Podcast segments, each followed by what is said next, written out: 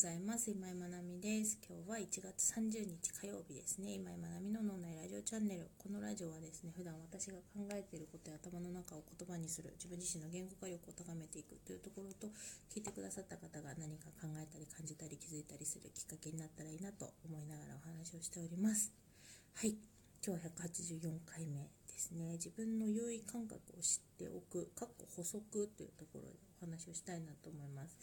昨日この、うんと、昨日の配信で自分の優位感覚を知っておくというところについてお話をしたんですね。でもちょっとそこだけだと足りないなと思ったので補足を話そうと思って今日の回に至ります。で実は昨日その話終わった後にあの 補足いるなと思ったので続けて今日の分取ろうと思って取ったんですよ。12分喋ったんですよ。それでなのに保存する前に消しちゃったんですよ。信じられない。自分が。でまたあのもう昨日はその話してる感覚そのままで話した方がいいなと思って収録をすぐ撮ったんですけどもう消しちゃったので諦めて今日またあの翌日の朝っていう形で撮ってます。そんなちょっと裏話でした。であの昨日何喋ったかをだからあちょっと聞こうと思って自分が。何喋ったか。なんとなく覚えてはいるんですけどどんな風で何を補足しようとしてたのかを思い出そうと思って。もう普段は自分が話したやつその後聞かないんですけど久しぶりに聞いてみました。はい。でもこれマックスで12分収録できるんですね。すいませんちょっとなんかね余談ですよ。で12分収録できてで大体もう12分マックスぴったり喋るんですよ。そう。で、うんと、でも自分の話12分聞いてると嫌だなと思って。これね聞いてくださってる方ごめんなさいねこんなこと言ったら。いやなんかね自分の声って変に聞こえるじゃないですか。なのでちょっとえっ、ー、と倍速ができるのでこれ。あの倍速で聞こうと思って。2倍速で 聞いて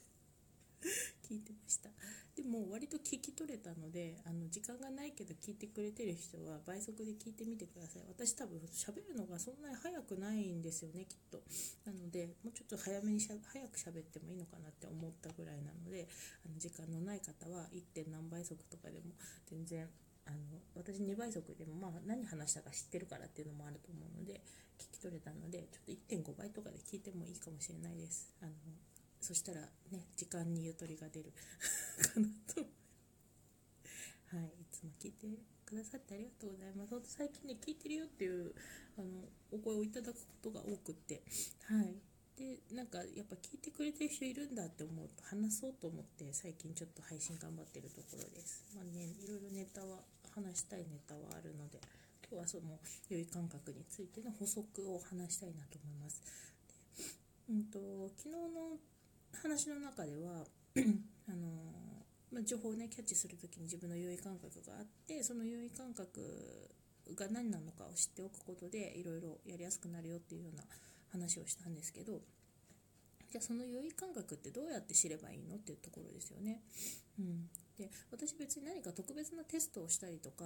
自分自身もしたわけではないのであの簡単にできるなんか本かなんかで読んだのかなこれって誰かから聞いたのかな良い感覚を、えーとまあ、そういう風なちゃんとテストとかしなくても、まあ、ちゃんとしたのあるかもしれないんですけどそこまでしなくてもなんとなくなんとなく知っておくっていうところであのやれるやり方をお話ししておこうかなと思います。はいじゃあですねうんまあ、環境が大丈夫な人は今この私の話を聞きながらちょっと目を閉じてみてください。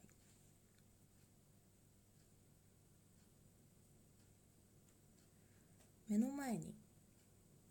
海が広がっています。あなたは砂浜の上を歩いています。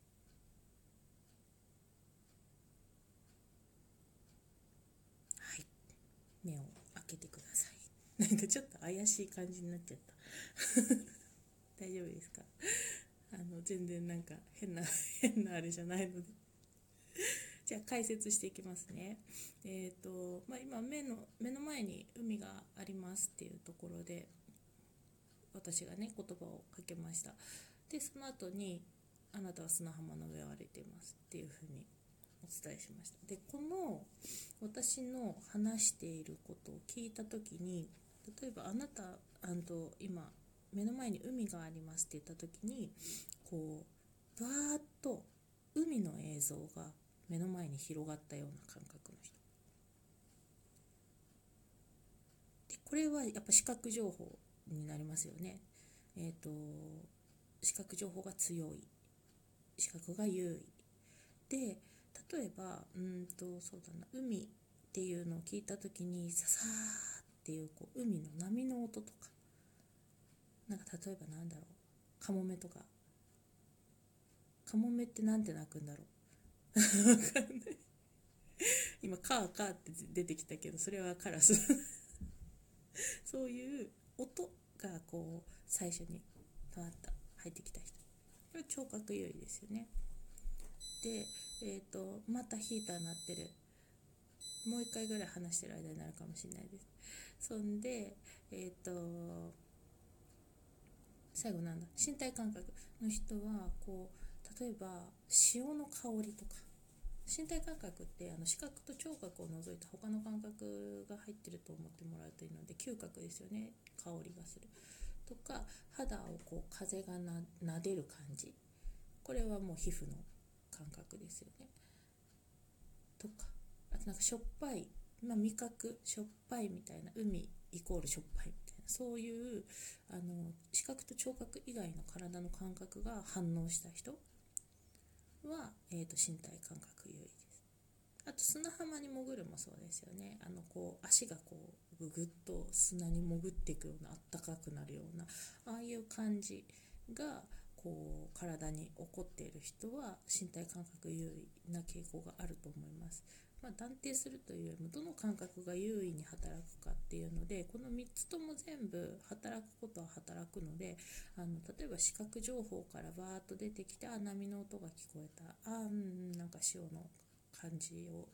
風の感じみたいな感じで順番にやってくるみたいな人もいると思います。でも最初に出た出てきたものですね。それがあの自分の中で何かをキャッチする時とかに一番優位に働いてる感覚って一旦思ってもらうといいかなと思います。で私はやっぱりねこうさーっていう波の音とかは最後の方で来るかな。うんなんか潮の香りがするような感覚があります日だまりのポカポカした感じとか、まあ、あのその後に海の映像が出てきて音が入ってくるみたいな、まあ、ほぼほぼ同時って言ったらあれですけどそんなにこう時間置かないですよ。なんかふわふわふわっていう感じで来るのであの普段意識は全然しないですよねそんなこと。なんかをイメージしてって言われた時にあ私今この感覚働いてるこの感覚働いてるとかってあまりないと思うのでその辺はあの本当順番にやってくるみたいな感じだと思うんですけどなんとなくでもその1番目に何が来てるかっていうのを知っておくと、まあ、そこが自分が理解しやすいんだなっていうところのポイントになると思います。で講師業とか何かこう人に伝えるとかっていうお仕事をされている人はこの3つの感覚を意識して組み立てるといいです。えーと、話をする時とかですね。とか例えば、えーと、なんだろうな、うんまあ、現象とかそういう事実を伝えますよね。でうんそれによって何が起こるかとか何かいろいろ解説の方式ってあると思うんですけどそこで例えば事例とかをちゃんと加えておくといろんな人がイメージがつけやすくなるあの身体感覚優位の人とかは事例とかあると分かりやすいので要は体験を、えーと、